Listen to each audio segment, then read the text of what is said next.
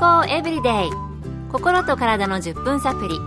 この番組はセブンス・デ・アドベンチスト・キリスト教会がお送りいたします。皆様お元気でしょうか？森田美恵です。今日もあなたやあなたの大切な人の心と体の健康に役立つ情報を短い10分間にぎゅっと詰め込んでお届けします。セブンス・デ・アドベンチスト・キリスト教会は社会奉仕をモットーに世界中で病院や学校も運営しています。日本でも東京神戸沖縄の3カ所の病院をはじめ福祉施設などの運営を通して皆様の健康と医療福祉の発展に携わってまいりました。なおこの番組は健康情報番組で医師のアドバイスや治療に代わるものではありません。すでに投薬を受けている方また病院に通われている方はかかりつけの医師の指導のもとこの番組の情報も参考になさってください。赤ちゃん。それぞれの家庭に授かるかけがえのない存在ですよね。赤ちゃんを育てるとき母乳はお母さんにとっても赤ちゃんにとっても大切で母乳で育てるのがいいと聞いたことはないですか？また、母乳を推奨するあまりに、母乳は丸、ミルクは×のような偏った母乳信仰のような考え方が生み出されてしまっている様子もあります。ただ、お母さんたちの様々な事情で母乳で育てるのが難しい場合もあると思います。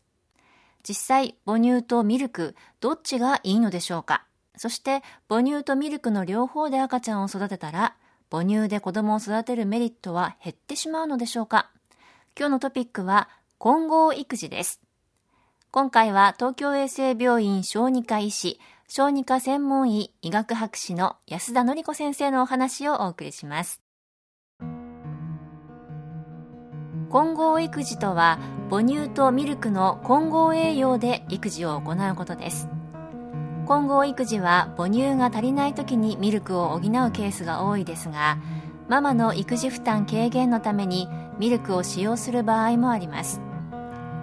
近年高年出産のママが増えていることや働くママが増えていることもあり授乳の方法も様々な形態になってきていると感じます。私も仕事をしながら3人の子供を育てていますが母乳栄養混合栄養それぞれ経験があります。母乳は赤ちゃんにもママにもいいものではありますがこだわるあまりに赤ちゃんに与える栄養量が少なくなってしまうのは本末転倒。そして母親の精神状態が安定するのは赤ちゃんにとっても良い影響があると言われています。辛い思いをしながら母乳だけの育児にこだわるのも決していいことではないと思います。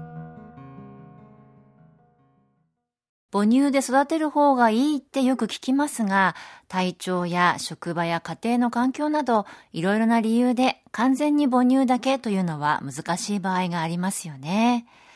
そして混合育児という言葉ありましたけども、母乳と市販の赤ちゃん用の粉ミルクのようなミルク、両方で育てることを混合育児というそうです。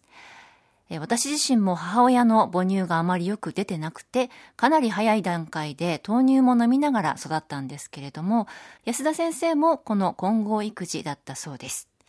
それでは混合育児だとどのくらい母乳のメリット薄れてしまうのでしょうか？母乳育児イコール100%母乳と考える人は多いですが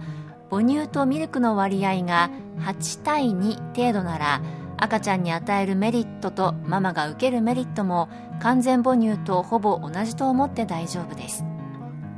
母乳を長く続けていると病気になりにくくなるようなメリットが増えますので量は少なくてもできるだけ長く母乳を飲ませる方がいいと思います。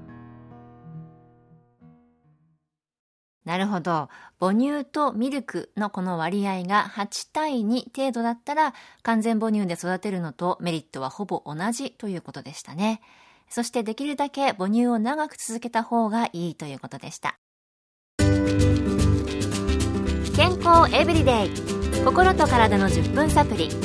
この番組はセブンス・デ・アドベンチスト・キリスト教会がお送りしています今日は母乳とミルクの両方で赤ちゃんを育てる混合育児について。東京衛生病院小児科日本小児科学会認定小児科専門医の安田典子先生のお話をお送りしています。それではどうしたらバランスよく混合育児をすることができるのでしょうか。保育園に預けるので母乳をやめるというママの声を聞くことがありますがそれはもったいないと感じます。私は仕事のある日は出勤前と帰宅後に飲ませて仕事のない日は母乳をメインにして足りない分をミルクで補っていました。授乳回数を減らすと仕事中胸が辛くなることも少なくなるので仕事をしていても母乳を続けられると思います。母乳には赤ちゃんを病気から守る免疫物質が含まれています。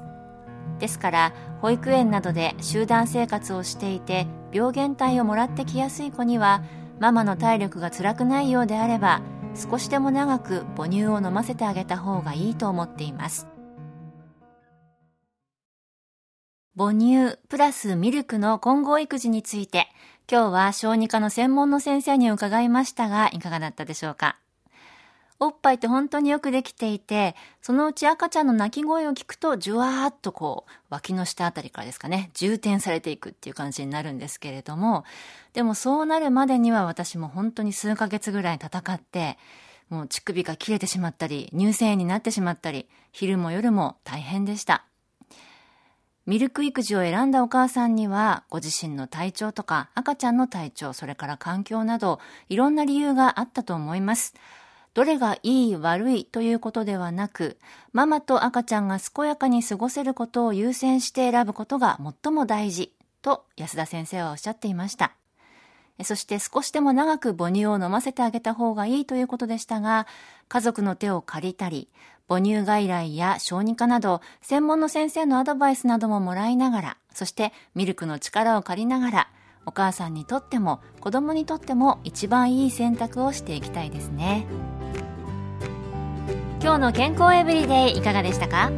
ここで千葉県の木更津キリスト教会があなたに送る健康セミナーのお知らせです。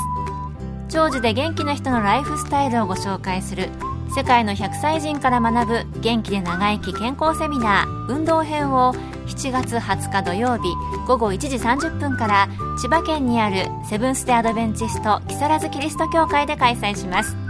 講師は看護師の山室敦さんと理学療法博士の山室ケイティさん。入場は無料です。